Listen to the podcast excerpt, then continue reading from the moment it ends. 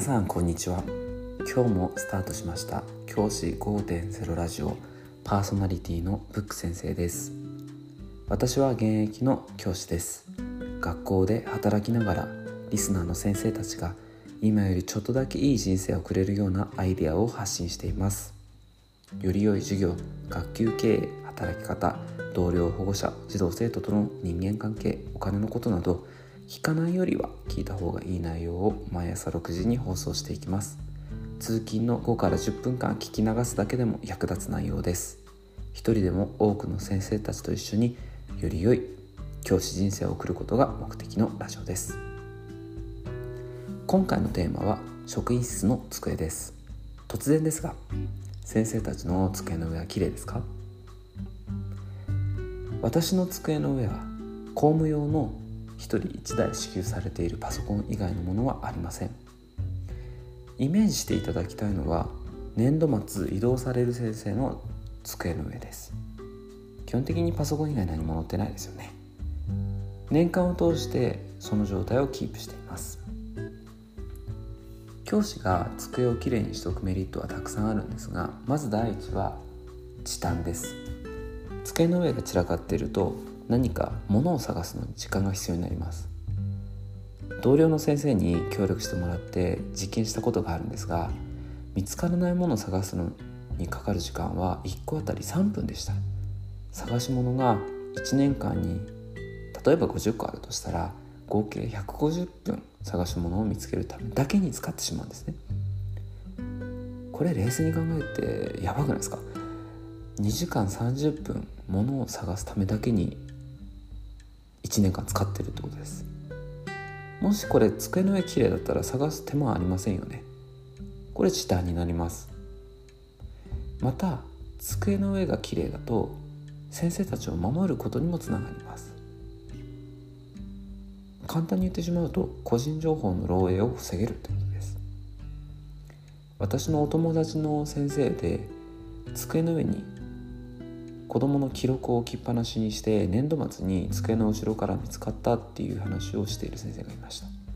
これは本当に恐ろしいことです。もしその個人情報が外部の人に見られた場合大変な問題になります。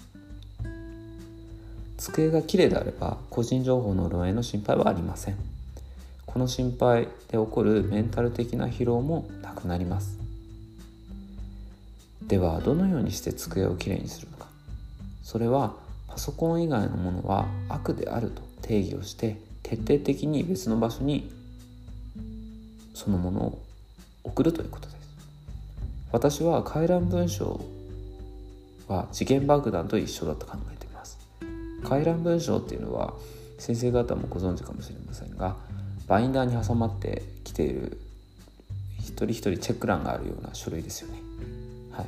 ああいったものは自分の手元から一刻も早く他の場所に送るように常に意識をしています。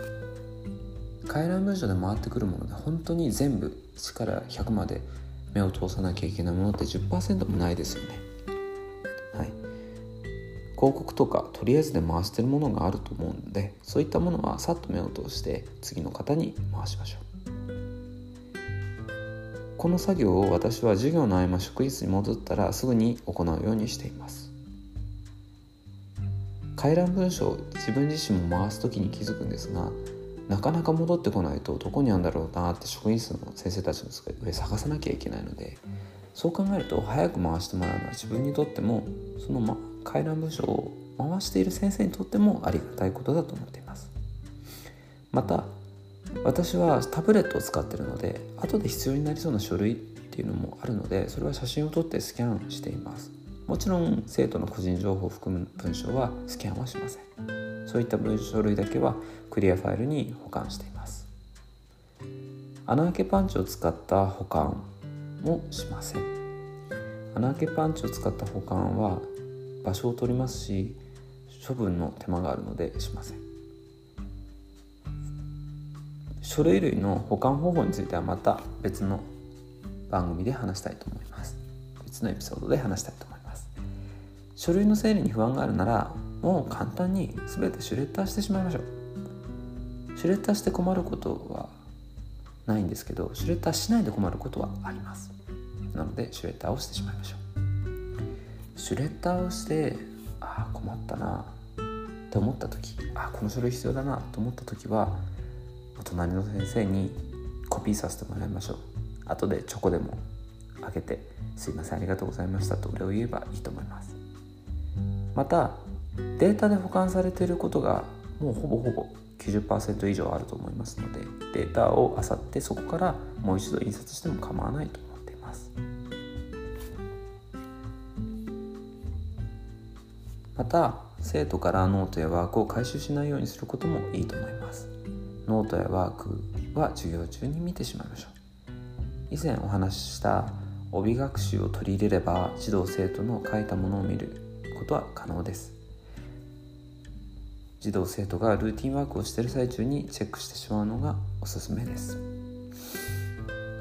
まとめると職員室の机の上は常にパソコンだけにしましょう。何か物が載ってたらすぐそれを片付ける。たまる前に片付ける。困ったらシュレッダーをしてしまう。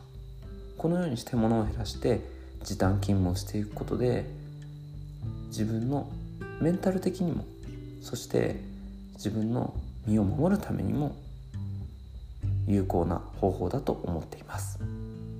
是非次に学校に行く時に先生の机の上をきれいにしてみてください。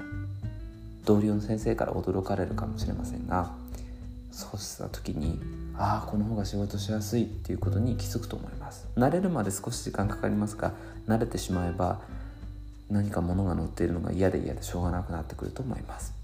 是非私と共にミニマリストな机の上を目指しましょう。じゃあ今日はこの辺で。起立礼着席。さようなら。また明日。